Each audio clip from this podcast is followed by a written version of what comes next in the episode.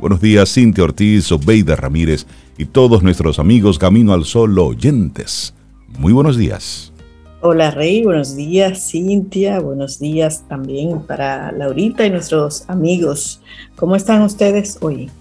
Muy bien, buenos días. Hola Laura, Rey, Sobe, buenos días a ti, Camino al Sol oyente. Feliz martes y esperamos que tú también te encuentres muy bien. Hoy hemos preparado un programa con muchísimo cariño, como siempre, y esperamos que te guste. Claro, y en esa misma línea, bueno, pues cuando fluyes, todo fluye. Sí, ese es el tema que queremos proponerte desde temprano. Porque a veces las cosas como que no van ocurriendo ni a la velocidad del deseo, ni a veces a la velocidad de tus necesidades. Y entonces simplemente nos, nos ponemos ahí un poquitito obtusos, porque aquello que queremos lo queremos de una forma específica. Entonces, no necesariamente las cosas ocurren así.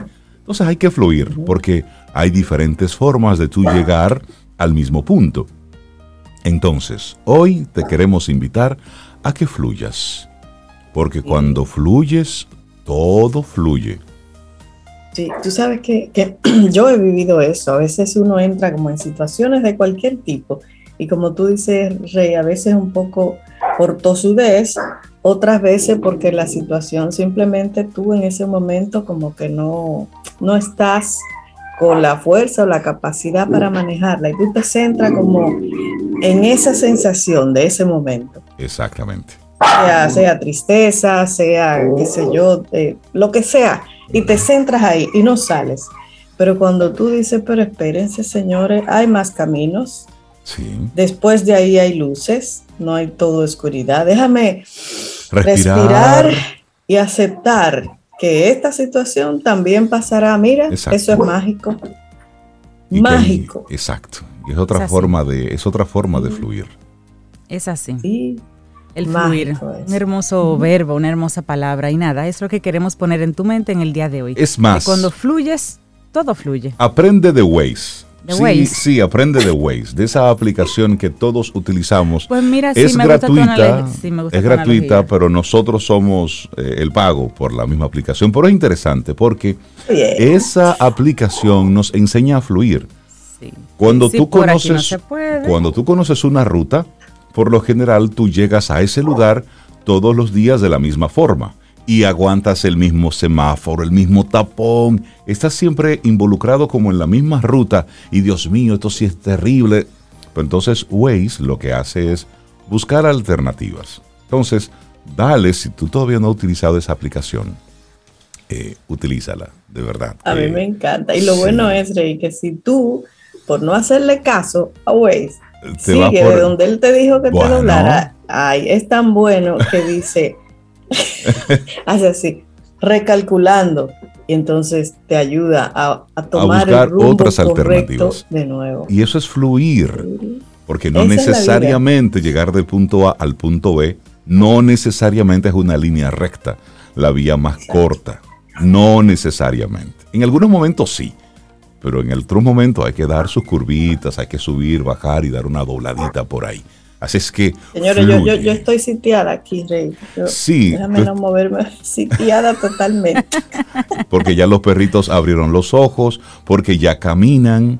Hasta corren ya, Rey. Ya corren. Ay, Dios Entonces no me puedo mover por temor a pisarlo. Están todos aquí en, en tu entorno. Están con mamá Sobe. Ay, Dios mío, ¿qué es esto? Yo te dije a ti. Tú vas a tener que cambiar la silla de Voy a fluir, voy a fluir. Todos hemos sido testigos del momento del nacimiento, el desarrollo, el crecimiento de los cinco de Zoe. Así es, así Eso parece una película, Los cinco de Zoe. Mira, y arrancamos entonces nuestro programa. Hoy es el Día Internacional de la Mujer Embarazada y de la Obstetricia, en honor a Ramón Nonato, extraído del útero de su madre por cesárea después de que ella hubiera fallecido. Día Internacional de la mujer embarazada y de la obstetricia, este 31 de agosto. En nuestro país hay, muchas, hay muchos temas pendientes en toda esa área. Ayer veía unos, unos porcentajes muy altos, 35%, de niños que, que fallecen en, en, ese proceso inicial de la vida. Hay números que todavía tenemos que, que seguir revisando. Se ha crecido y se ha desarrollado mucho, es cierto. Cada vez mueren menos niños en el, en el proceso del nacimiento y también menos madres. Pero no es menos cierto que todavía tenemos cuotas y rutas que seguir cubriendo. Así es. Iniciamos Camino, al Sol. Estás escuchando Camino al Sol.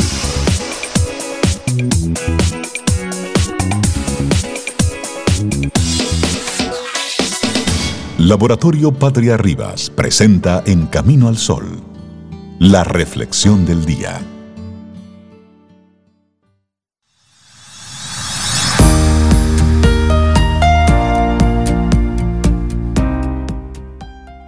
Seguimos con ese llamamiento. ¿Llamamiento? ¿Llamamiento? Sí, sí, sí. Llamado, llamamiento. Sí, sí, sí. Sí, mira, interesante, porque bueno, palabras que han cambiado tanto. Pero bueno, Víctor Hugo decía en una ocasión que la risa es el sol que ahuyenta el invierno del rostro humano. Así que hoy fluya y sonría. Eso. Rey, tempranito me invitó a, a, mover, tú sabes, usar eso, esa frase. Eso es chévere, sí, miren, tú sabes que a veces, a veces nosotros, bueno, es parte de la vida. Mm. Estamos muy enfocados en hacer las cosas bien, lo más correctas posibles. Entonces llega un momento donde medio conectamos con eso de ser perfectos. Entonces, desde que cometemos un errorcito, comenzamos a darnos de inmediato, eh, de inmediato latigazos. Entonces, en esta reflexión, nosotros queremos invitarte a que evites obsesionarte con los errores que todos cometemos. Entonces, si usted está en ese bando en el que estamos nosotros, en el que cometemos errores, hacemos nuestros disparates, metemos la pata de vez en cuando, se nos lengua la traba de vez en cuando, bueno, y, vamos ahí. Bueno, pues preste atención a esta reflexión que queremos compartir contigo. Y de inmediato con una pregunta, así en frío. En ocasiones, algunos de ustedes se han encontrado reviviendo mentalmente y sin cesar ¿eh?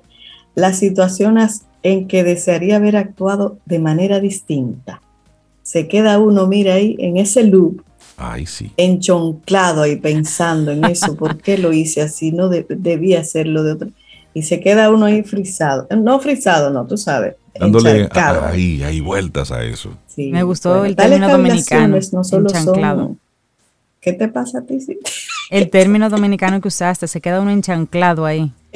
exactamente. Bueno, pues estas cavilaciones no solo son desagradables, sino que se relacionan con una mala resolución de problemas, se relacionan con ansiedad y depresión, y sucede en especial con los errores cometidos en el ámbito laboral esta obsesión, usualmente atribuidas a la cualidad de overthinker, tiene mucho que ver con la mente.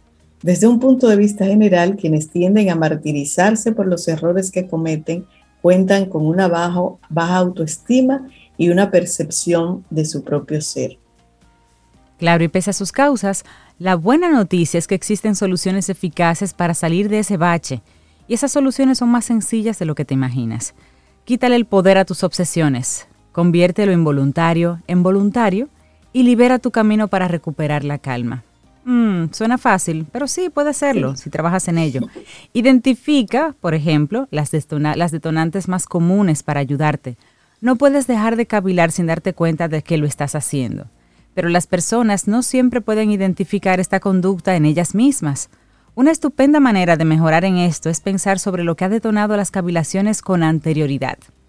La lista puede ir más o menos en esta línea. Colaborar con personas en las que no confío, en las que tú no confías, eso te puede dar. Rodearte de personas que parecen ser más inteligentes o más ambiciosas que tú. Dar un paso más en la trayectoria profesional o tomar decisiones monetarias importantes pueden ser de los elementos que te mantienen mucho tiempo overthinking, pensando mucho, mucho. Observa si el patrón predominante de estas cavilaciones es culparte a ti mismo o culpar a las demás personas. La mayoría de las personas que cavilan mucho tienden a hacer alguna de estas dos cosas. O se culpan o culpan a alguien más. Así es.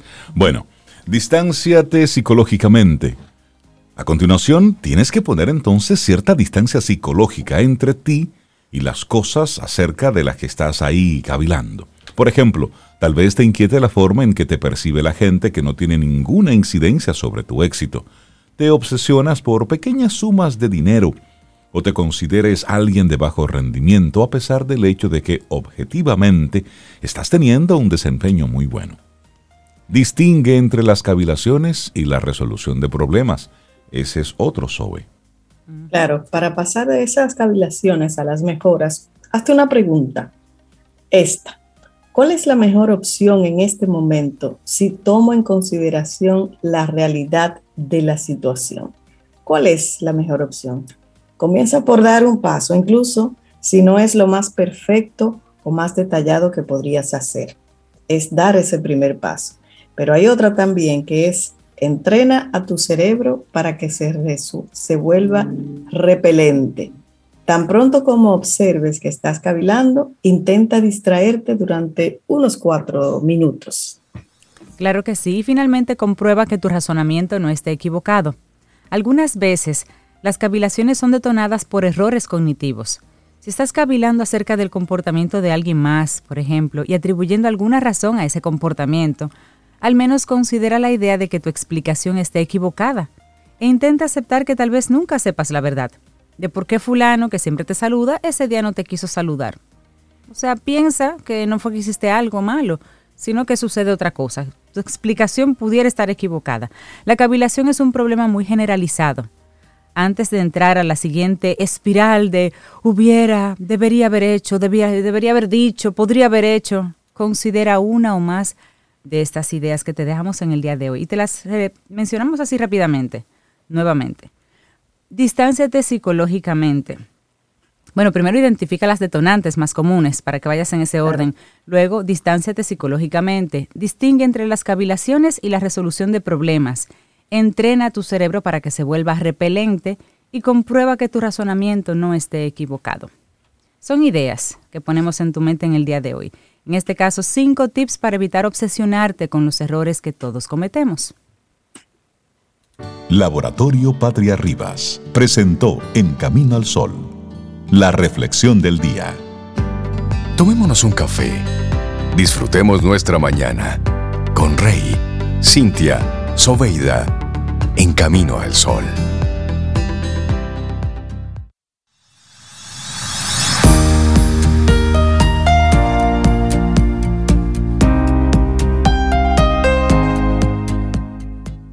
Nunca desistas de un sueño, solo trata de ver las señales que te lleven a él. Paulo Coelho. Sobeida, ¿qué nos tienes para hoy? Camino al sol. Bueno, nosotros hemos estado todo este mes en brisas de verano con algunos de con todos nuestros colaboradores y hoy eh, cerrando, yo creo que será un banquete, por lo menos para mí, por la brisa de verano que trae nuestra maravillosa colaboradora María José Rincón, letra Z, doctora en filología hispánica y lexicógrafa, miembro de número de la Academia Dominicana de la Lengua. Siempre un privilegio tener a María José aquí y oigan su brisa de verano de hoy para que entiendan por qué mi, emoción de tenerla. Mis dos pasiones, viaje y música. Y música. Como que coinciden un poco. María José, bienvenida. Hola, bienvenida. Buenos días. Gracias. Buenos días a todos. Buenos días a todos. Buenos días, María José. Eh, hablar, de, hablar de pasiones y dejar atrás las palabras y el lenguaje y, los libros para mí es muy difícil, pero eh, se trataba de buscar algo que fuera eh, lo que uno hace cuando no está trabajando. yo tengo la suerte extraordinaria en la vida que lo que hago cuando estoy trabajando es exactamente lo que me apasiona. Por lo tanto, em, me resulta a veces complicado decidir en cosas que me apasionan y que no se relacionan quizás con mi vida diaria. Y al final, pensando un poco en esa propuesta que me hicieron de qué hacemos cuando estamos de vacaciones que nos apasiona, yo hago leer mucho. Eh, ayer tenía un encuentro con un grupo de lectoras y enseñé lo que traigo para leer durante cuatro o cinco días que voy a estar de vacaciones. De hecho, estoy de vacaciones. Y esos cuatro o cinco días eh, me esperan como 10 o 12 libros de los, de los que ya me he leído cuatro, ¿no? Entonces, pero para mí eso es un placer, ¿no? Forma parte del placer de mi tiempo libre. Yo siempre estoy leyendo y siempre estoy vinculada con las palabras de alguna manera, igual que todos, ¿eh? No soy extraordinaria. Eh, el lenguaje forma parte de nuestra vida diaria, incluso cuando estamos de vacaciones, ¿verdad? Pero, Lo que pasa es que en las vacaciones uno busca cosas que le potencien eso que uno no hace mientras está trabajando. Exactamente, tú estás conectada de una manera u otra siempre, siempre, siempre con la lectura, pero hay lecturas que son propias del trabajo.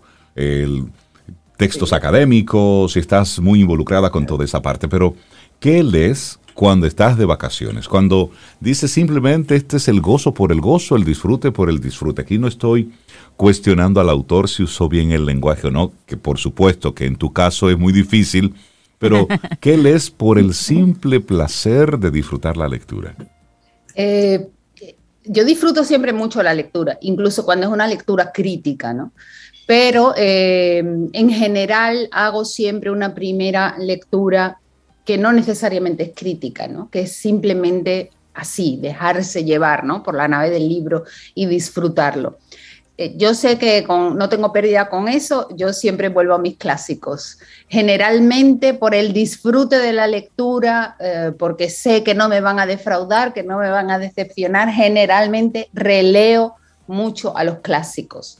me vuelvo a encontrar con gente que yo sé que, me va a hablar como a mí me gusta que me hablen y, que, y de los que voy a disfrutar leyendo. Siempre reservo un pequeño espacio para las nuevas lecturas, ¿no? Y sobre todo para lecturas que sé que me van a gustar porque conozco al autor o porque me los ha recomendado alguien del que me fío como recomendador de libros, digamos, ¿no? Entonces siempre es bueno tener todas esas opciones. Claro, cuando se lee mucho, pues hay que ir cargada con muchas cosas. Eh, a veces decimos, bueno, los viajes con esa carga de libros, ¿no? Bueno, mis maletas siempre van llenas de libros, yo no renuncio a eso, pero el que tenga que renunciar a eso, que a veces pasa, pues tenemos ahí una magnífica ventana que es Internet, en la que podemos buscar muchísimas cosas que están a nuestra disposición de manera gratuita y, que nos pueden acomodar en nuestro viaje, en nuestras vacaciones, sin necesidad de ir cargados de libros, ¿no? Bueno, siempre está el libro digital. El libro digital también es una gran herramienta para el viaje, ¿verdad? Porque no nos pesa nada en la maleta. Pero en mis vacaciones yo leo mucha poesía, fundamentalmente, y en general regreso un poco a los clásicos. Por ejemplo, en estos días de vacaciones yo estoy releyendo a Emilia Pardo Bazán. Emilia Pardo Bazán es una escritora extraordinaria del siglo XIX, finales del XIX, principios del XX en España, eh, una mujer revolucionaria y para mí una mujer muy interesante porque perteneciendo a la aristocracia, perteneciendo a una clase acomodada, a a una aristocracia de raigambre católica, ¿no? de muy recia raigambre católica, al mismo tiempo fue una revolucionaria en su vida y en la literatura, sin renunciar a ninguna de las cosas. Y a mí me parece eso muy interesante, porque vivimos en un mundo en el que cada vez simplificamos más las cosas y simplificamos más a las personas. Uno tiene que ser o blanco o negro, o azul o amarillo, Mm, yo sé que Rey es amarillo, eh, pero no necesariamente uno tiene que, puede mezclar un poquito el azul y el amarillo y transformarse en otra cosa, o simplemente puede desear ser azul y amarillo simultáneamente, porque eso lo defina. Y a mí Pardo Bazán me gusta, porque ella decidió que ella iba a ser la aristócrata rural gallega Em, de un rancio catolicismo y al mismo tiempo iba a ser una de las revolucionadoras de la literatura realista en España a finales del siglo XIX, cuando la mujer todavía debía estar en su casa y con la pata quebrada, ¿no? Y fue las dos cosas y no renunció a ninguna de ellas, a pesar de, que, de los que las querían encasillar, ¿no? Si tú eres mujer y eres católica, no puedes escribir literatura que se salga de los cánones que se le admitían en esa época a las mujeres. O si tú escribes y vas a hacer una nueva literatura, tienes que renunciar a tus convicciones religiosas o a tu clase social. Pero ella no renunció a nada, ella se fue hacia adelante con el carro de las dos cosas. Yo la admiro mucho. Así que como sé que no me va a defraudar, esa es una de mis lecturas de las vacaciones. Pero ella ama tanto los libros que ella vino a hablar de viaje y de música y ella no está hablando ni de viaje ni de música. está hablando de libros. bueno, vamos a cerrar el libro y el viaje. Vamos a hablar de viaje. ¿A dónde le gusta ir a María José? ¿Dónde ella encuentra inspiración? ¿Qué otras cosas valoras o te gusta hacer cuando el libro está cerrado, cuando no te lo pudiste llevar? Bien, eh, yo a veces llevo el libro en la cabeza, ese es mi problema, pero no, pero no, vamos a hablar del viaje, pero van a ver que al final todo va enlazándose. Mira, yo soy de aquellas que dice que para mí un viaje ya es solo la actitud de viajar, es decir, mm, por eso a mí me gusta cualquier cosa. Yo muchas veces digo cuando estoy en Santo Domingo, mm, para mí ir a Boca Chica es un viaje, es decir, eh, la gente a veces piensa que un viaje es desplazarse miles de kilómetros, ir a un sitio absolutamente desconocido y no, el viaje es una actitud, es una forma de mirar las cosas, ¿no? Es una predisposición que uno adopta para que eh, las cosas entren, para abrirse, para mirar, para ver de una forma diferente. A mí me gusta viajar a cualquier sitio. A mí si tú me dices, mañana vamos, allá estoy yo ya con mi bolso preparado y a donde sea que vamos, yo estoy dispuesta porque para mí el viaje es una forma de salir de uno mismo y de abrirse hacia, lo, hacia el otro, de conocer, es una forma de conocimiento y el conocimiento a veces no está lejos, a veces está muy cerca, ¿no? Entonces, cualquier sitio para mí es un viaje extraordinario. Y después, eh, eh, sí me reconozco que probablemente eso es una ventaja, una viajera abierta y fácil. Yo soy una mujer fácil en eso. Eh, a mí todo me gusta, o sea, cualquier sitio que vaya, yo le encuentro el lado positivo, le encuentro lo que me gusta, a mí todo me parece extraordinario. Quizás esa actitud me ayuda a la hora de viajar. Hay personas que viajan con otra actitud más negativa, hay allí la gente. Eh, sí, sí, sí, No, incluso eh, predispuestos a, eh, uy, los franceses son muy desagradables, a ellos si tú no les hablas en francés no sé qué no, yo voy muy abierta y gracias hasta ahora, hasta el momento, quizás probablemente por eso, pues he tenido muy buenas experiencias de viaje, ¿no? Porque siempre me encuentro con cosas extraordinarias. La verdad es que yo lo disfruto todo. ¿Cuáles son mis ciudad, mis viajes fetiche, ¿no? Esos viajes que he repetido varias veces, ¿no? Que he repetido mucho por ejemplo, Nueva Orleans, que ahora la tengo en el corazón día tras día, ¿no? En estas circunstancias. Para mí, Nueva Orleans, a la que he ido mucho, mm, es una ciudad extraordinaria, es un territorio al mismo tiempo muy real, muy cercano, pero al mismo tiempo es un territorio mítico, ¿no? En el que me voy encontrando con mucha música, pero también, y, volvemos a eso, Cintia, eh, con mucha literatura, ¿no? Para mí los viajes se, llenan de cosas, porque quizás porque he leído mucho, en cada esquina me encuentro con un escritor o con un poema o con una referencia. A veces no necesariamente tiene por qué hablar de Nueva Orleans, a veces habla de otra cosa, ¿no? Eh, pero se, me carga de significado porque llevo esa maleta, no necesariamente física, muy cargada de experiencias por los viajes, por las lecturas precisamente, ¿no? Y entonces uno disfruta el viaje muchísimo más. Mm, ¿Qué sé yo? Eh, por ejemplo, a mí me encanta el mar, me encanta la naturaleza, eh, la playa me apasiona, ¿no? O sea, para mí mi lugar feliz tiene que ser al, al sol en la playa con, mucha luminosidad, ¿no? Ese es uno de mis, de mis, de mis úteros, ¿no? De mis lugares en los que vuelvo a ser yo como, y, me siento a gusto. Por ejemplo, mm, cuando fui a los Cayos de la Florida, que evidentemente yendo desde, desde República Dominicana, pues no tiene ningún aliciente, ¿verdad? Pero para mí fue un disfrute, ¿verdad? O sea, si comparamos pues sufre con la comparación, ¿verdad? Pero cuando vas a los Cayos de la Florida, por ejemplo, y te acercas a, esas casitas que, a veces no existen, pero otras sí, ¿no? Que construyeron los grandes los grandes escritores como por ejemplo eh, Hemingway o, o, por ejemplo Tennessee Williams, ¿no? que vivieron en algún momento en Los Cayos, pues para mí simplemente con la sensación porque sé que ellos vivieron allí, que escribieron, pues hace que el viaje gane intensidad, ¿no? Y, les quería mm, regalar, por ejemplo, eh, Tennessee Williams en su casita de, la playa, eh, era un, estudio, ¿no? Y lo dedicó a escribir. y lo hizo en Cayo Hueso, ¿no? En ese callo que está al final, el callo, una palabra taína, ¿verdad?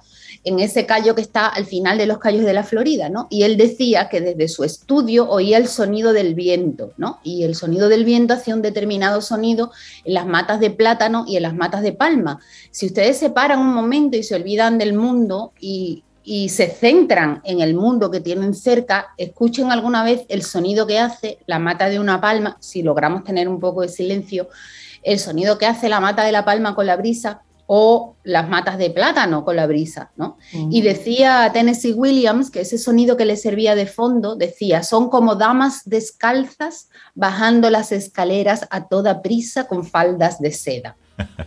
Pues después que uno leyó eso y lo tiene en su mente, es imposible escuchar una mata de plátano o escuchar una mata de palma sin escuchar a una señora vestida con faldas de seda que baja descalza toda prisa por una escalera.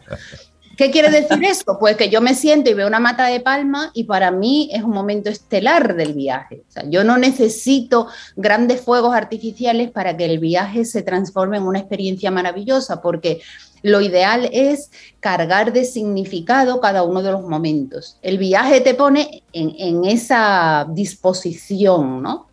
Me voy a encontrar con cosas maravillosas y por lo tanto eres capaz de cargar de experiencia algo que a lo mejor te sucede todos los días y como estás en otra manera, ¿verdad? Estás en otra sintonía eh, de trabajar, de, de rápido, de prisa, pues a lo mejor no lo disfrutas, ¿no? Y a mí me pasa mucho eso con los viajes. Pero dije sitios, Nueva Orleans, Florencia, la ciudad de Florencia para mí es apasionante, Granada, eh, hay muchos sitios. Mm, Madrid, recorrer el barrio de las letras de Madrid, para mí es trasladarme a uno de mis momentos favoritos de la literatura, que es el barroco.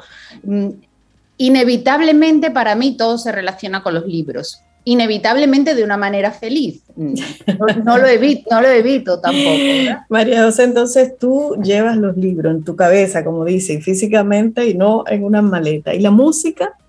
Porque esa es tu otra pasión, la música. Sí, bueno, la música la llevo en el, en el la llevo dentro, ¿verdad? Como se dice, la música la llevo dentro, la llevo en el corazón. Em, sí, eh, yo soy muy flamenca, Cintia, que me conocen eso, yo soy una gran amante del flamenco.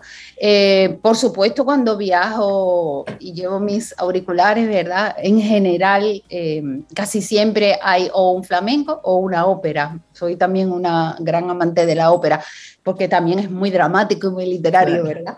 Tiene mucho que ver con eso. Pero me gusta mucho descubrir, mm, me gusta mucho el flamenco. El flamenco me, me centra, me me enfrenta con quien yo soy, mm, es decir, me sitúa en el mundo, ¿no? Me recoloca. Cuando yo me siento que me estoy dispersando un poco, pues me pongo mi flamenco y vuelvo a eso que soy yo, ¿no? Y me reconozco rápidamente y, y de repente me recarga, ¿no? Para mí la música es una forma de, recargar, ¿no? de reconectar con quien soy y de volverme a centrar un poco de nuevo. A veces viviendo tantas vidas como uno vive a lo largo de las lecturas, ¿verdad?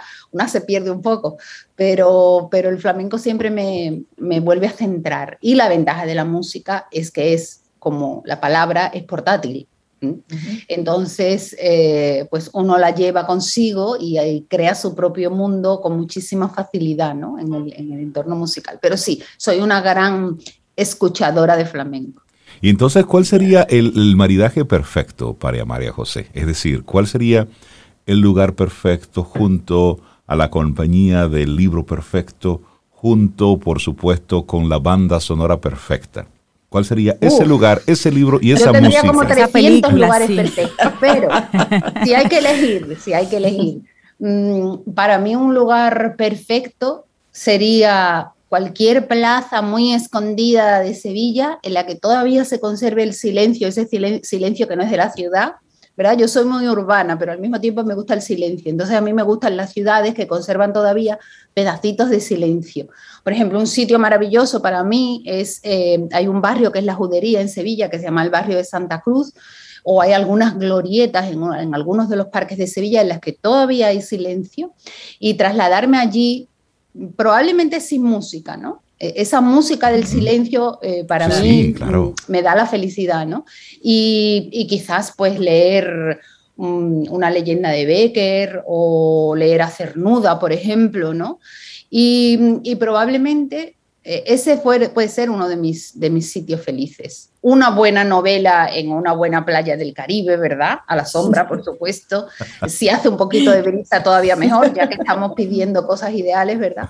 Pero mm, una buena sombra de mata de coco, cerca de la orilla del Caribe, con una buena novela intensa, eh, para mí también sería uno de los lugares felices. cuando, cierres, cuando cierres la novela, ¿cuál música surge entonces? Cuando cierro la novela, mm, puede surgir muchas cosas, puede surgir puede surgir eh, un flamenco del más, del más puro, ¿no? De ese que ya se oye poco, ¿verdad? Mm, puedo escuchar mucho a Antonio Mairena, puedo escuchar mucho a la Niña de los Peines, mm, puedo escuchar mucho a Camarón de la Isla, me apasiona. Eh, me gusta mucho José Mercé, me encanta Carmen Linares. Carmen Linares podría ser mi elegida para eso, ¿no? Tiene una voz espectacular y canta muy bien a los poetas eh, y canta al mismo tiempo muy bien las canciones tradicionales, ¿no? Carmen Linares es una de mis favoritas, pero puede ser Carmen Linares, puede ser Poveda, todos son flamencos, ¿eh? todos son muy flamencos. Entonces, casi siempre es lo que es lo que llevo, ¿no? Si tengo que pensar y buscar un sitio feliz, busco el flamenco sin duda. Óyeme, qué lindo, qué lindo viaje, qué linda brisa de verano nos comparte María José Rincón. Sus dos pasiones, viaje y música, y por supuesto, ni hablar de la literatura. María José, muchísimas gracias por, gracias a por conectarnos con esta, con esta linda brisa de verano hoy.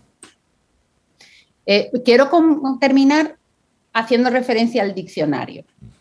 Yo cuando ustedes me propusieron buscar algo que me gustara, que no fuera la literatura, ¿no? Algo que hiciera, ¿no? Que para mí significaran vacaciones, yo dije, Dios mío, pero no, no lo voy a conseguir porque soy una lectora empedernida, ¿no? Y entonces busqué en el diccionario el significado de empedernido. Ajá. ¿Eh? Entonces, em, porque de repente dije, ¿qué significa ser una lectora empedernida? Entonces, el significado de, empedernido en el diccionario a mí me describe muy bien y es acepción número uno, obstinado, tenaz, que tiene un vicio o una costumbre muy arraigada. Entonces, por ahí está mm, bien mi camino, ¿verdad? Pero mm, porque para mí la lectura es una costumbre y llega, puede transformarse en un vicio muy arraigado. Entonces, si buscas arraigado, arraigado es del participio del verbo arraigar, que quiere decir echar raíces. Entonces, cuando tú dices que algo está muy arraigado, es dicho de un afecto, de una virtud o de un vicio, de un uso o de una costumbre, hacerse muy firme. Entonces, eso es lo que me pasa a mí con la lectura y por eso es inevitable que yo me enrede poco a poco con los libros, aunque hable de cualquier cosa, aunque esté hablando de un café o de muy un bien, buen vino, muy bien. Pero acabo enredada en las palabras. Buenísimo. María José, qué hermosa historia, qué hermoso viaje. Viajamos contigo ahí y escuchamos flamenco y buscaremos la ópera y nos pondremos en en situación contigo para conocer mejor claro esa, que sí. no hace falta viajar. no hace falta viajar, no hace falta. Uno Como dices, la actitud del viaje, ya hace la mitad. Buenísimo. María José Rincón, letra Z, muchísimas gracias. Para iniciar tu día, camino al sol.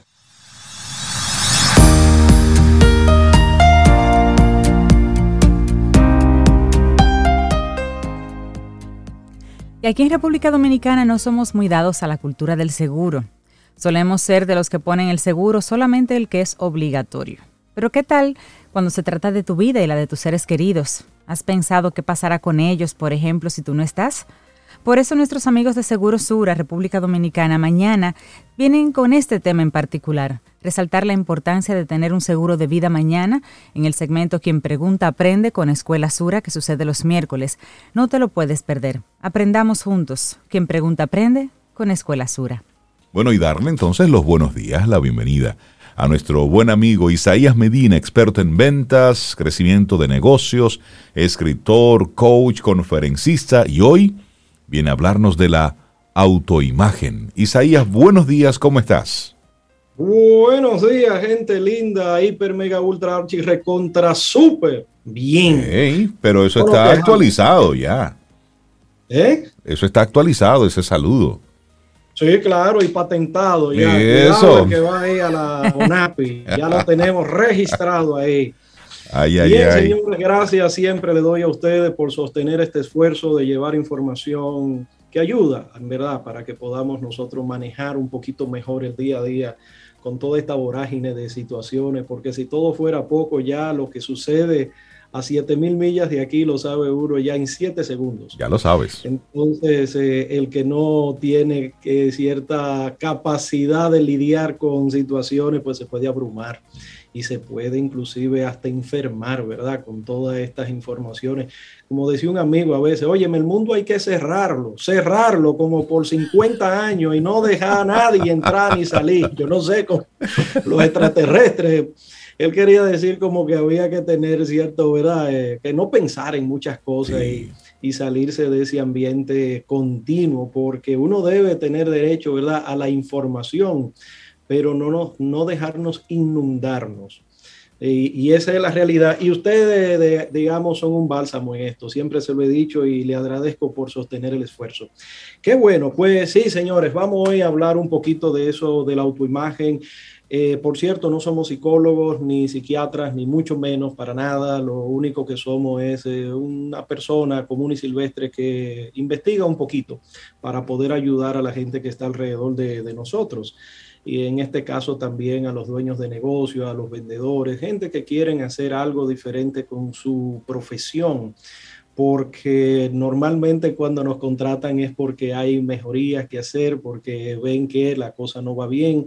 Normalmente cuando un negocio va bien, pues no necesita consultoría, no necesita nada, según el dueño, ¿verdad?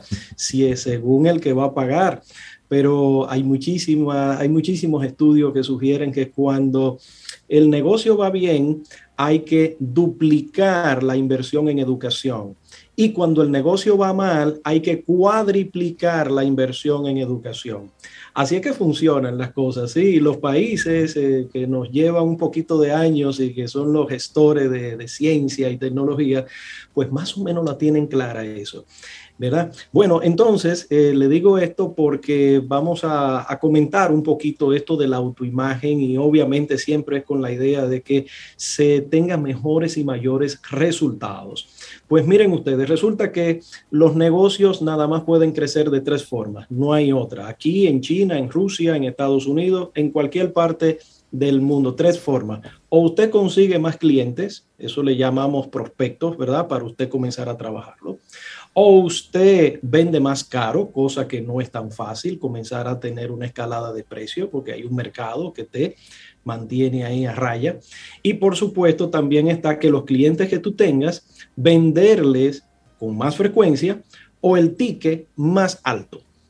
No hay forma de usted escaparse de esas tres, nada más esas tres. Entonces, desde el punto de vista del negocio, tenemos esos retos. ¿Y quién genera esos retos en el negocio? El ser humano, las personas que están ahí. Pero resulta que en el proceso de uno entender cómo es que funciona un negocio, se da cuenta que muchas veces pasamos desapercibido la materia prima. ¿Y quién es la materia prima? Por ser humano, el que está ahí. Exacto. El servicio que yo doy, digamos, es algo externo. El servicio o el producto que yo vendo es algo externo. Pero el que hace que la cosa suceda es de, desde el dueño hasta la persona que nos ayuda en la conserjería, por poner dos, dos extremos, ¿verdad? Uh -huh. Entonces los vendedores que siempre nos decimos que somos lo más importante de los negocios, pero los financieros dicen lo mismo, ¿verdad? Uh -huh. y, y, lo de operaciones también, también, dicen lo mismo. Sin, sin nosotros aquí no se produce nada. Y el vendedor dice, sin nosotros aquí no se trae dinero a la empresa. Y vaya usted a ver ese conflicto que siempre hay eterno. Lo cierto es que hay que entender de que es un, es un organismo vivo y que cada parte tiene su función, ¿verdad? Tiene su función. Entonces, como el ser humano es el que está encargado de que la cosa suceda en cualquier negocio, entonces tenemos que mirar un poquito más eso que sucede dentro del ser humano que lo hace capaz de generar ideas, de ponerla en ejecución, de tener el ánimo para hacerlo. Entonces ahí venimos a hablar de algo que los psicólogos de hace ya 80 años han descubierto y es que nosotros avanzamos tanto, tan alto, tan rápido como nuestra autoimagen nos lo permita. ¿Qué es la autoimagen? Bueno, es la manera en que nosotros nos vemos nosotros mismos, pero no físicamente, sino inconscientemente. Y resulta que inconscientemente casi que no podemos actuar de una manera directa, sino indirecta. Entonces, la realidad es que nosotros pensamos en imágenes si usted comienza a pensar en un vehículo, ¿verdad? Bueno, no le llega eh, vehículo, V corta, E, H, no, no, no, le llega, ¡pum!, la fotografía del vehículo o el video, ¿verdad? Exacto. La imagen del vehículo. Una carrocería, cuatro gomas y listo. Bien, y en la marca que usted quiera y del cilindraje que quiera. Una casa, C-A-S-A. No, no, no, no, no. Es la casa de dos niveles, con patio. Eso, piscina. eso. De todo lo que usted ha imaginado. Bueno, pues esa es la realidad. Nosotros pensamos en imágenes y cada vez que pensamos, pues nos llega algo a nosotros, incluyendo lo abstracto. Ahora, y dicho eso, ¿cómo es la mente? Cuando uno le pregunta a un vendedor típico, como que lo agarran fuera de base, ajá, tú me ya una casa, ¿verdad? ¿Qué, eh, explícame el, estilo de vida que tú quieres. Y te explican, ¿verdad? Este estilo de viajar, del dinero, la producción, la casa, la familia linda, todo eso, la salud. Chévere, ok, tú eres capaz de pensarlo porque tiene un tipo de razonamiento y dicen los psicólogos, ¿verdad? De que hay un aspecto ahí que le llaman mente. Después vamos a saber o a hablar un poquito de dónde que está la mente. Normalmente la gente señala la 100 para decir dónde está la mente. Bueno, en la cabeza, parecería como que el cerebro es la mente. No se está muy seguro de que la mente esté exclusivamente en el cerebro. Parecería que está en todas las células del cuerpo. Eso dicho por algunos científicos. Bueno, el punto es que el vendedor se agarra fuera de base ahí entre primera y segunda cuando uno le pregunta, ¿cómo es tu mente? Eh, eh, pero ¿cómo, ¿cómo así? Entonces como que se descoloca, ¿verdad? Entonces, comenzamos a generar confusión cuando no sabemos la, la raíz de dónde proviene toda esta forma de pensar que es la que me hace a mí tener ciertas emociones, sentimientos. Es una cadena, ¿verdad? Pensamiento, emoción, comportamiento, resultado. Bueno, pues sin una imagen es muy complicado nosotros armar la estructura consciente para poder trabajar. Pues resulta que hace ya como unos 80 años un médico ortopeda llamado Truman Fleet, generó un diseño muy lindo, simple, muy básico de cómo es el impacto que hay en los resultados. Dice él, imagínese un círculo grande y póngalo arriba. Y debajo usted pone un círculo chiquito. El círculo de arriba, digamos que es la mente, y el círculo pequeño es el cuerpo. Entonces la mente impacta el cuerpo. Y con el cuerpo físico nosotros tenemos ciertos comportamientos y son esos comportamientos que nos llevan a tener ciertos resultados. ¿Sí? Bueno, ese análisis tan simple, elemental, no era tan simple, elemental cuando él lo sugirió, porque después que te lo plantean, dice, ah, pero claro que sí. Bueno, pues seguía él diciendo, esa mente grande, vamos a dividirla en dos. Una parte es la mente consciente y otra parte es la mente subconsciente. Ah, en la mente consciente, donde nosotros racionalizamos, tenemos esos pensamientos, pero la parte de abajo, digamos que es la mente subconsciente. Y bingo, ahí es donde están lo que le llamamos la autoimagen. En, en el mundo subconsciente, el tema es que el mundo subconsciente no es como el mundo consciente donde nosotros analizamos el proceso y podemos llegar a una conclusión a raíz de nuestro análisis. No, no, no. El mundo subconsciente es como la otra cara de la moneda donde no tienes acceso de una manera tan directa. Tiene que ser más sutil. Dicen los expertos, por cierto, que el mundo subconsciente es femenino, mientras el mundo consciente es masculino, tiene esa polaridad, ¿verdad? Por eso es que los mandatos directos al mundo subconsciente no son fácilmente recogidos por la parte consciente para nosotros actuar. actuar. Entonces, ustedes recuerdan o han visto, han escuchado últimamente, ah, últimamente, de hace unos 30 años para acá, donde hay afirmaciones donde la afirmación te ayuda a generar un tipo de resultado. Eso parecería que no es tan así. La repetición ayuda, obviamente, pero las, los mandatos directos no le gusta al mundo subconsciente, ¿verdad? Como dijimos que era femenino, a las mujeres no le gusta que le impongan nada, ¿verdad? Siempre decimos el, el cuento este de que si yo llego a mi casa y le digo a mi esposa, Fabiana, dame un café, Ya ustedes saben quién se va a hacer el café, ¿verdad? Sí. Porque a las mujeres no les gustan que le ya, que la, la Ahí está Isaías lavando su greca. Sí, yo ahí ra, ra, ra, haciéndome. Por cierto, me hago mi café, no me hacen café. Esto es una. es casi una queja pública. Público. Miren. Bueno, pues ese mundo subconsciente es que alberga la autoimagen nuestra. Y normalmente trabajamos con conceptos viejos. Pongamos el ejemplo, la autoimagen o digamos el mundo subconsciente lo más parecido a un piloto automático. Usted va para Nueva York, Santo Domingo, Nueva York, y el piloto sube, ra, ra, ra, y a cierto nivel pone el piloto automático. Y suelta. Y cuando va en camino para allá, si hay alguna turbulencia que saca de, de ¿cómo es? De, de, de viaje, sí, de, de, ruta, línea, de, viaje. trayectoria, uh -huh. ¿sí? Bueno, el piloto automático vuelve otra vez y lo encarrila. Al final se llegará a Nueva York. Nuestra mente subconsciente es exactamente así. En el caso de los vendedores, tienen un objetivo de venta en un año de 24 millones de pesos. Eso sugiere que todos los meses, más o menos, si no hay estacionalidad, van a vender unos 2 millones de pesos. Bueno, pues hay un mes donde ellos venden 8 millones de pesos. Oigan bien, esto en venta, por ejemplo, poner cualquier número. Ah, pues ustedes saben lo que va a suceder. Eso está mal. Está mal para el mundo subconsciente. Usted no está acostumbrado a vender 8 millones de pesos. Lo suyo es 2 millones de pesos, 3 quizás.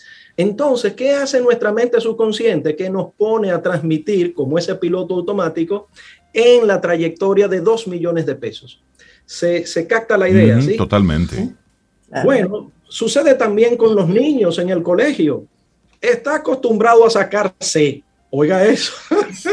y uno loco como padre que, pero ven acá por este muchacho que tiene todo y, y ese, ese, ese, ese. Bueno, pues un día saca A. Guay, eso es la locura furiosa. Fiesta nacional. Bueno, pues ustedes saben, ustedes saben lo que va a suceder. El piloto automático del niño vuelve otra vez a encarrilarlo en la C. Así es que sucede exactamente, según los expertos, con el proceso de la autoimagen. ¿Se puede cambiar? Por supuesto que se puede cambiar. Obviamente hay que hacer un trabajo, hay que parquearse a la derecha, hay que poner atención, comenzar a trabajar, dicen ellos, con la fantasía. A mucha gente no le gusta a veces ese término, fantasear. Pues resulta que todo lo que nosotros vemos con, en el mundo moderno es resultado de la fantasía, es resultado de la imaginación creadora. Alguien en algún momento comenzó a soñar con una posibilidad. Obviamente, quizás no como el vehículo que tenemos hoy Tesla. Eso no fue lo que pensó eh, Benz allá en 1887, cuando en Alemania, cuando hizo el carro. No, eso era algo que parecía un carruaje con motor, ¿verdad? Ya. Lo único que le faltaba eran los caballos. Hasta ahí llegó su mente, día, claro. Sí, ¿verdad? Entonces, pero al principio es algo descolocador, es algo que inclusive causa hasta temor. Tengo un profesor que nos decía, miren, si ustedes se ponen objetivos y el objetivo le parece chévere, lindo, ni no le causa miedo, no es buen objetivo. El objetivo tiene que causarte un miedo profundo de que te ponga inclusive a dudar si tú eres capaz de conseguirlo. Así es que funcionan las cosas para uno llevarse al límite razonable para conseguir y dar el salto cuántico, aquel que mucho se habla, ¿verdad? De que se cambia de un lado a otro, parecería que de la noche a la mañana, pero el trabajo muchas veces es imperceptible hasta que, voilà, la tenemos. Bueno, pues eso quería comentarle hoy sobre esta autoimagen que está en el mundo subconsciente, que el vendedor de verdad tiene que comenzar a pensar mucho más denodadamente enfocado, interesado en autodescubrir cuáles son esos elementos que lo obstaculizan a poder creerse que es merecedor del estilo de vida que quiere, a creerse que es merecedor de un nivel superior de hacer que las cosas sucedan. Y a propósito eh, de, esa, de esa autoimagen que tú muy bien explicabas, cómo de una forma u otra eso se va estructurando en nuestra mente a través del tiempo, a través de las diferentes referencias que tenemos. Pero, ¿cómo podemos? Imagínate que en este momento un amigo o una amiga camino al sol oyente se parqueó a la derecha, porque lo que tú le dijiste le hizo clic. Dijo, ok, yo tengo que trabajar esta autoimagen. ¿cuál sería, después de haber hecho ese reconocimiento de debo trabajar esa autoimagen, cuál sería el próximo paso? El próximo paso, más o menos comentamos que es la fantasía. Tengo una historia que se le he dicho varias veces, quizá por pedazos, donde me hizo reflexionar mucho la vida profesional que tenía. Tenía una vida razonablemente bien, una empresa multinacional, un puesto muy chévere, muy lindo, muy impresionante, obviamente, pero era un puesto que cualquiera lo codiciaba. Y digamos, mi futuro era brillante, ¿verdad? Bueno, pues me hizo reflexionar en esa crisis que tenemos los hombres. En el caso de las mujeres, son muchas crisis que tienen. Los hombres tenemos menos crisis que las mujeres, aparentemente. Bueno, pues en ese momento me comencé a cuestionar de que, eh, aunque tenía un trabajo estable, pero que estaba lejos de tener las cosas, inclusive materiales, que, estaba buscando. Con lo cual me hizo reflexionar de caray, ¿en qué momento es que uno va a cosechar? Después, en el caso nuestro, yo le he dicho que vengo de, de los barrios y entonces eh, vengo trabajando desde los 11 años, ¿sí? Entonces resulta que ya cuando hay 39, 40 años, pues hay mucha calle, ¿verdad? El kilometraje es largo. Y ese cuestionamiento me hizo encontrar algunas respuestas. Y una pregunta, que más que respuestas siempre vienen como preguntas, este tipo de, de, oportunidades, fue cuando escuché al profesor nuestro, Bob Proctor, que decía, en inglés escucha lindo, ¿sí? What do you really want? ¿Qué es lo que realmente tú quieres? Y claro, un muchacho con dos hijos, una pareja, una esposa, una un trabajo estable, tarará, con 39 años, bueno, pues entonces tú tienes carta, la luz es tan verde para ti, ¿verdad? Eh, pero eso me hizo cuestionar mucho. What do you really want? ¿Qué es lo que realmente tú quieres? Y ahí comenzamos ese proceso de autobúsqueda más denodada, más enfocada, más profunda, ¿verdad? Para responder eso, porque normalmente creemos que sabemos lo que queremos, ¿sí?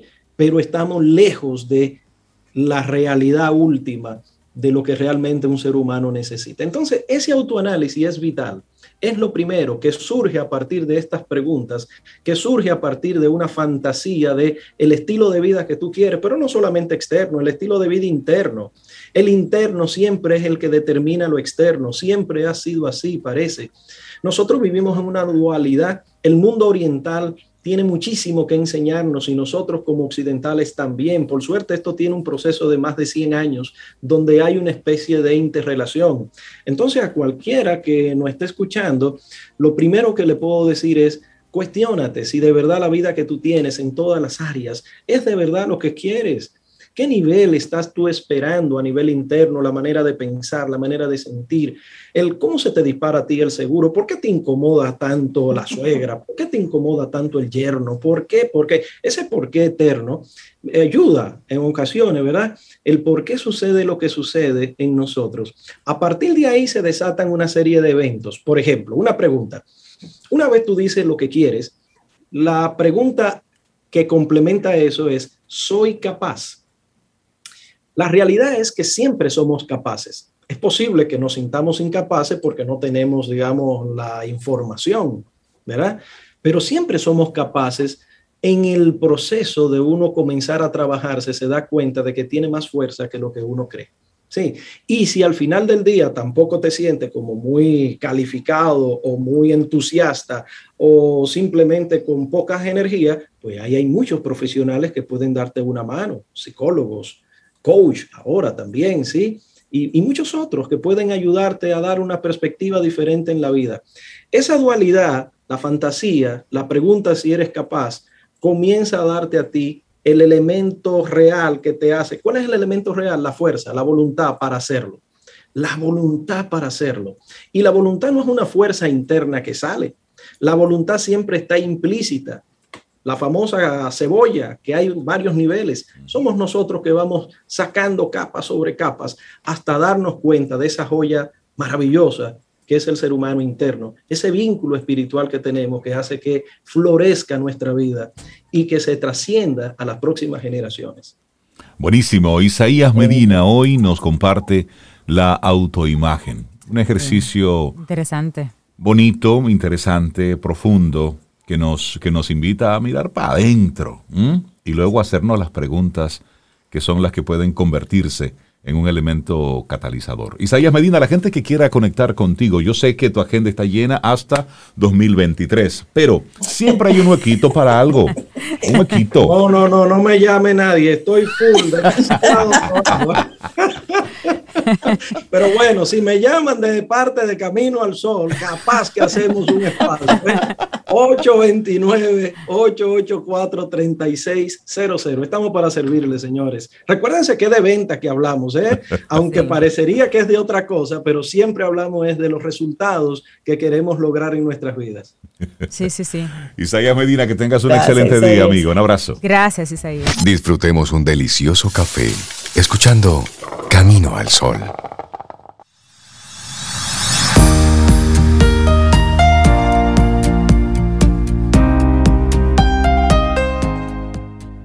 Lo más seguro es no hacer nada en contra de la propia conciencia.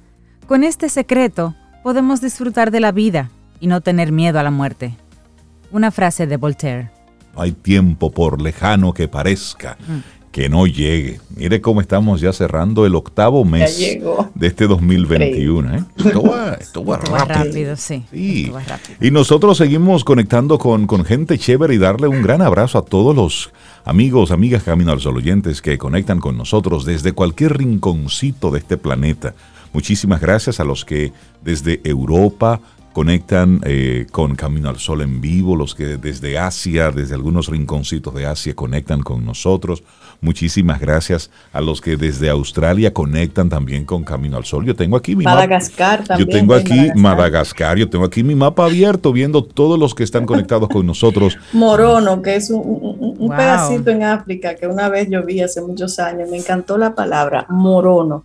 Allá también. Ahí están conectados. Yo tengo el mapa aquí abierto de toda la gente que en América del Sur están conectados con nosotros. Un abrazo a nuestros amigos de Chile, un abrazote que están ahí conectados con nosotros también. Bueno, en Estados Unidos, en diferentes puntos de Estados Unidos, pues muchísimas gracias por conectar con nosotros. Aquí en la geografía nacional estoy viendo Santiago, La Vega, Moca, mi, pueblo, Salcedo, en La Piña. Mira, aquí hay dos personas en La Piña.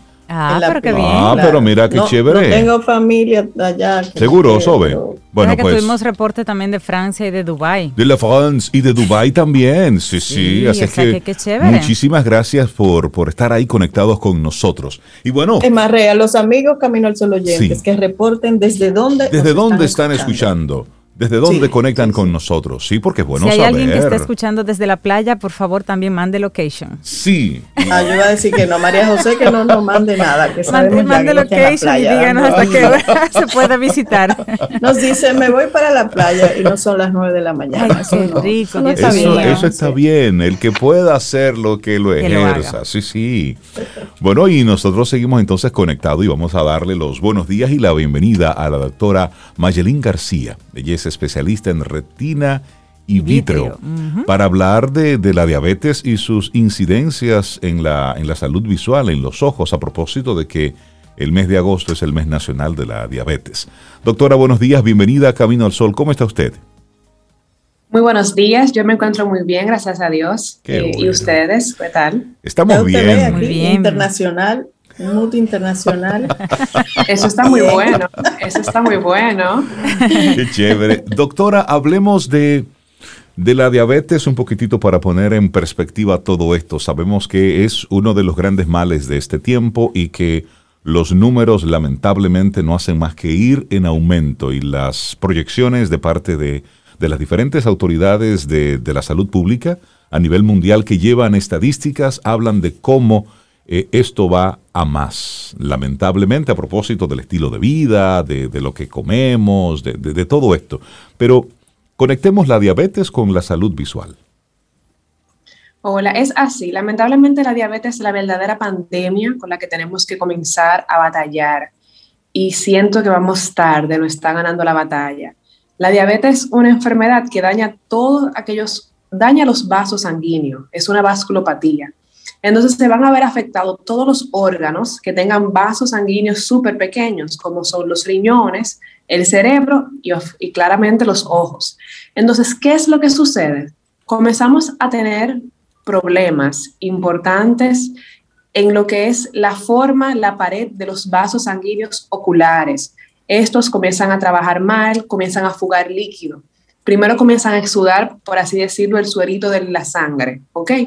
Entonces, eso comienza a edematizar o a hinchar la retina y por eso comenzamos a tener disminución de la visión. Y luego comienzan a, bueno, derramar sangre per se. Y los pacientes comienzan a tener microhemorragias o dilataciones aneurismáticas en sus ojos.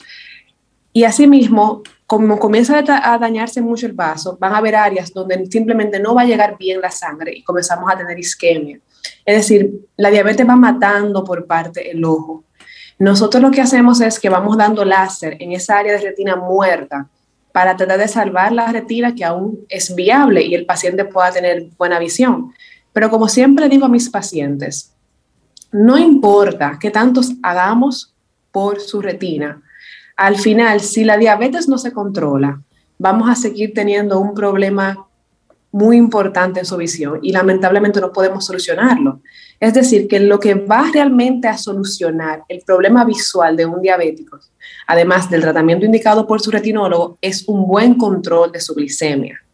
Entonces, creo que me adelanté mucho hablando de la retina, que es mi área, la que me apasiona, pero hay que hablar de que a muy tempranas etapas de un paciente con diabetes, lo primero que él va a comenzar a mostrar son fluctuaciones de la visión. Van a haber días que el paciente se va a levantar y va a decir, hoy veo menos. Y se va a ir dando cuenta que cuando come ve menos, pero cuando se coloca sus medicamentos comienza a ver mejor. Y eso es porque el cristalino, el lente natural que Dios nos da para poder enfocar las imágenes, se hincha y no funciona de manera adecuada. Y esto es un signo súper temprano de la diabetes, o sea, de afección ocular en la diabetes. Y muchos pacientes se dan cuenta y simplemente lo pasan por alto o van a una óptica y le indican unos lentes y no son atendidos por un médico especialista que quizás le, se hubiese dado cuenta de esos primeros eh, datos a tiempo. Es importante que usted hable de, esa, de esos síntomas, inclusive para una persona, por ejemplo, doctora, que no haya sido diagnosticada. Es decir, que, que desconozca que tiene diabetes o que no lo sepa de manera oficial, de manera formal. Son esos síntomas que usted dice, es decir, eh, esa forma irregular de ver, ¿cierto? Exacto. Lo primero que va a mostrar el paciente diabético es fluctuaciones de la visión. Va a amanecer viendo de una manera y se va a acostar viendo de otra. Van a haber días que va a ver mejor que otros. O sea, la visión no es constante y eso no es normal. Una persona que necesita realmente lentes, por lo regular su, visión es mala, pero es mala siempre. No es que hoy amanecí mejor que ayer. Entonces, eso es lo primero que el paciente va a comenzar a mostrar. Una vez el paciente comience a tener afecciones en la retina, va a haber manchado. ¿Qué quiere decir? Que va a haber, digamos, un parque y va a haber como muchos puntitos negros dentro de sus ojos. Y va a mirar para todos los lados y esos punticos negros van a seguir con él. ¿Por qué? Porque esos punticos negros son las partes de la retina que no ven porque están manchadas con sangre. Entonces, eso también nos debe llamar mucho la atención al paciente de que debe de acudir a un oftalmólogo. En general, cualquier afección visual que tenga un paciente, un paciente que toda su vida ha visto bien, que nunca ha tenido ningún problema con su visión y que de repente comienza a presentar disminución de la visión lejana, debe de ser un llamado de alerta para que esa persona acuda a un oftalmólogo, porque definitivamente no es normal. Ok. Sobe, te estoy viendo como que cara de circunstancia, Sobe, escuchando a la doctora. Yo, yo, muy cerré los ojos para ver si, si veía esos puntitos. No, no veo esos puntitos. Pero la doctora hizo como quiera hay que ir a revisarse donde la doctora. Pero, la doctora hizo la puntualización de que cuando la persona presente dificultad para la visión lejana, eso significa que la visión cercana puede atribuirse a otros elementos, edad, otros elementos. ¿Es la visión lejana la que nos digamos, nos podría poner a pensar que es un tema de diabetes? Es así. el ojo humano está diseñado para ver de lejos. El ojo humano viene de fábrica diseñado a que sin ningún esfuerzo deba ver bien de lejos. La visión cercana se da por movimientos musculares dentro del ojo que se llaman acomodación. El ojo tiene que hacer un esfuerzo para ver de cerca. A partir de los 40 años, empieza el envejecimiento natural del ojo. Y las personas vamos a comenzar a tener dificultad para poder ver de cerca y es normal. Entonces, no quiero que confundan porque si comenzamos a atribuir la disminución de visión cercana también a la diabetes, se me va a llenar la consulta.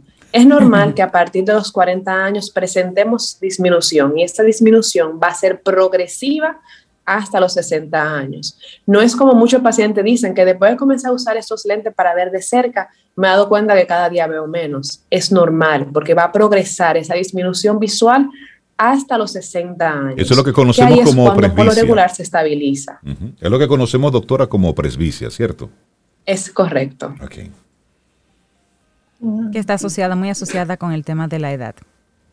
Exactamente. Entonces, es igual es bueno siempre que cuando recetamos, eh, un paciente se le hace, presenta comienza a tener disminuciones visuales, vaya a un especialista, porque de paso no solamente le vamos a recetar lentes, sino que en cada consulta se va a aprovechar y vamos a ver su ojo, cómo se encuentra el órgano, cómo va toda su función en general. Y de paso ya el paciente con presbicia, pues se chequea su presbicia y se va con un chequeo rutinario, que ojalá siempre sea normal, pero siempre podemos encontrar sorpresas. Okay. Esa es la importancia de, acudir de forma regular. Y en el caso de, pacientes como yo, que utilizo lentes desde hace más de 25 años, a propósito de una miopía que tengo, eh, y es dificultad de, una visión lejana, ¿cómo pudiera yo eh, identificar alguna anomalía? Porque su, su dificultad de visión lejana es estable. Usted se quita los lentes y, usted sabe cómo es su visión borrosa normal. Exacto. Ok. Usted sabe cómo usted ve su mesita de noche sin lente, porque ya usted conoce esa disminución de agudeza visual normal, porque para, ha convivido con usted toda su vida. Exacto. Cuando esa disminución aumenta, o sea, que usted comienza a ver peor, hay algo que está mal. Porque ya a su edad, su miopía no debe progresar. Si la miopía a su edad comienza a progresar, pues hay algo que la está haciendo progresar o hay algo que no está normal. la miopía no se considera una enfermedad, sino un trastorno. Una persona nace con un ojo más largo de lo normal. Por lo tanto, una vez una persona alcanza su adultez, en teoría no debe crecer más. Su defecto refractivo no debe de empeorar. Entonces, si hay una alteración en esa visión, es un problema que hay, que tenemos que chequear. Interesante. Entonces, entonces, doctora, ¿cuál sería para el Camino al Sol oyente, la Camino al Sol oyente que nos está escuchando en este momento? ¿Cuáles son entonces, a partir de escucharla, cuáles deben ser entonces las medidas a tomar? Esa, esa prevención, visitar cada, cada qué tiempo al, a su médico para irse monitoreando, aún desconozca si tiene diabetes o no. Los pacientes deben hacer un chequeo de rutina por lo menos una vez al año, en especial aquellos que ya comienzan a presentar presbicia. Si una persona es, ya ha ido a un oftalmólogo y ya se ha visto que todo está muy bien, hay veces que podemos hasta tolerar los dos años para una visita de rutina. Pero siempre es bueno por lo menos ir a un oftalmólogo una vez en su vida para que le digan que todo está bien y de ahí en adelante seguir las pautas que le, indique esa, le, persona a partir de lo que encuentre en sus ojos. Si de por sí esta persona tiene enfermedades conocidas, con más razón debe de ir a un oftalmólogo, porque lo que muchas personas no se imaginan es que un sinnúmero de enfermedades tienen correlación en sus ojos, afectan sus ojos, no tan solo la diabetes, está la diabetes, está la hipertensión, están las enfermedades reumatoideas, todo esto trae de la mano afecciones oculares, que muchas veces el paciente se enfoca solamente en la afección sistémica y se olvida de que también puede tener una afección ocular. De igual manera, cualquier persona que sienta algún tipo de disminución de la agudeza visual, dolor ocular, ojos rojos, sensación de cuerpo extraño, debe de acudir a un oftalmólogo. El ojo no debe doler, el ojo no debe molestar, el ojo no debe de ver mal, el ojo está hecho para ver. Eso de que, ay, yo debo de usar menos, ver menos televisión porque me voy a gastar la vista. El ojo se hizo para ver. Entonces, si su ojo no está funcionando bien, es un llamado de atención para acudir a un especialista. Lo dijo la doctora Mayelín García y yo le creo. Doctora, la gente que quiera situación aquí a los tres. visitarle en, en, consulta, ¿cómo se pone en contacto con usted? Muy bien, yo estoy disponible en el Instituto España Cabral, todos los días a sus órdenes. Cualquier cosa estoy ahí para atenderles. Bueno, pues si usted va y dice que viene desde Camino al Sol, la doctora, con todo el protocolo, le choca los puñitos, porque todavía no estamos para abrazarnos, aunque tengamos todas las vacunas. La y le da la bienvenida, claro que sí. Doctora Mayelín García, especialista en retina y vitro, muchísimas gracias por hacernos un poco de conciencia sobre la diabetes y su incidencia en la salud visual. A propósito de que en este mes de agosto, que ya está cerrando hoy, es el, es el mes para crear conciencia sobre la diabetes. Doctora, muchísimas gracias. Que tenga un día excelente hoy. Gracias, doctora. Muchísimas gracias, a ustedes por la invitación. Un placer. Ten un buen día, un buen despertar. Hola. Esto es Camino al Sol. Camino al Sol.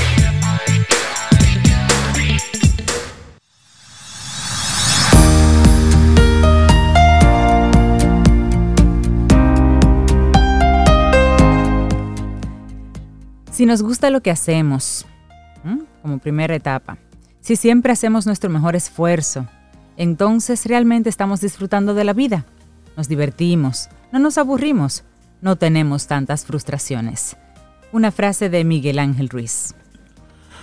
Seguimos aquí avanzando en este camino al sol. A mí los caminos al sol oyentes me encantan, porque decían ellos, bueno, eh, recuerdan que en el segmento anterior estábamos diciendo desde dónde teníamos reportes de gente que fuera de República Dominicana y en el interior del país nos estaban escuchando. Bueno, pues de inmediato comenzaron a hacer sus reportes y me encanta. Dice uno de ellos, y no le sale Villamella o más allá, que yo estoy en mi suburbio en la Jacobo. Así es que desde aquí te abrazo. Gracias por conectar con nosotros. Y también tenemos un reporte desde Tampa, Florida. Así es. Un abrazo también. Nos están reportando desde un tapón en la Lincoln. Muchísimas gracias por... Pero aquí... Y de Punta Cana también, de Kansas City, Missouri. El Principado de Punta Cana. Sí, el Principado. y también desde Kansas City. En Punta Cana sin playa. Sí, sí, sí, no, no, Punta Cana ha crecido muchísimo. Bueno, y nosotros Pero gracias por esos reportes. Sí, y bueno, vamos llegando nosotros al, al final de nuestro programa Camino al Sol. Eh, por este día. Hay, había, hay una nota que quería comentarle así rápidamente, pero a lo mejor la hagamos mañana. Y es que se está hablando del por qué está fallando el histórico mecanismo de Suecia para controlar los precios ah, de la renta. Y siempre se hablan preciosidades de Suecia. Ay, yo quisiera irme a vivir para allá. Pero miren, en cualquier lugar se cuecen habas. y lo que está ocurriendo con el tema de la, de la renta, de tú conseguir un espacio para tú rentarlo, la espera, ¿saben de cuánto tiempo es? De hasta 10 hasta 10 años. De espera. Es que el sistema, ellos tienen allá un sistema de, vivienda que apoya a los jóvenes que ya salen de la casa, de su casa materna, para entonces comenzar a hacer su vida. Hay un sistema que los apoya, pero para tú registrarte y que te asignen una vivienda, en la cual tú pagas una renta, pero te queda como asignada, digamos, entre comillas, el periodo era de espera de cinco años y ha subido a nueve, diez años. O sea que una persona que ya está lista para salir de su casa no puede hacerlo porque tiene que entrar a ese registro y esperar que aparezca una vivienda que se le, que se le pueda asignar porque las rentas están muy, muy, muy altas, eh, pocas viviendas y una, y una población creciente. Sí, es Cosas similares están sucediendo en Londres. En Japón es súper difícil. En Japón te rentan el techo. ¿Tú sabías eso, Sobe? Te rentan los techos. Sí, porque como el espacio, techo? tú construyes algo entonces en ese techo. Una casita de campaña. Algo así. Más o menos. Bueno, están y están diseñando unos mini apartamentos de 10 metros, de 15 metros, donde o, está la cama o estás tú.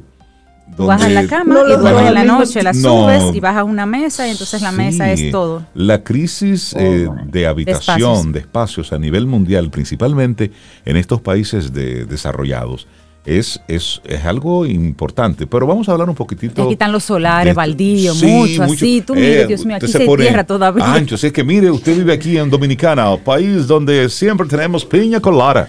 Así que ellos vienen a, esa, eso, al, espacio, a ver lejos, a irse para la playa, al monte. Así que póngase contento que usted está, mire, aunque usted no lo crea, usted está en el paraíso. Póngase contento. Disfrute este paraíso. Lo que tenemos es que, lo que tenemos que poner eh, en régimen a los políticos, a esos bandidos. A eso tenemos que ponerlo en régimen. A eso sí. Pero este es nuestro paraíso. Vamos a seguirlo amando, cuidando y vamos a conectar con ese, con el gen de la productividad que ahí es donde nosotros encontramos desarrollo, productividad, eh, conectar con la educación, con la formación. Es ahí que tenemos que inscribirnos para que sigamos echando el pleito desde aquí, porque sí, el país perfecto para toda persona es el lugar donde nació, donde está. Y esto lo digo a propósito de la, de la crisis migratoria que estamos viendo. Panamá está con el grito al cielo con el tema de la migración. Es decir, usted está aquí hoy, pues mire, les reconectamos entonces con el tema propuesto desde principios del programa. Cuando fluyes, todo fluye. Así es que hoy conecta con ese fluir para que tengas un día, un día bonito. Y así llegamos al final de nuestro programa Camino al Sol por hoy. Mañana, si el universo sigue conspirando, si usted quiere, si nosotros estamos aquí, tendremos a lo mejor un nuevo Camino al Sol. Así es. Y esperamos que hayas disfrutado del contenido del día de hoy. Recuerda nuestras vías para mantenernos en contacto. Hola arroba caminoalsol.do.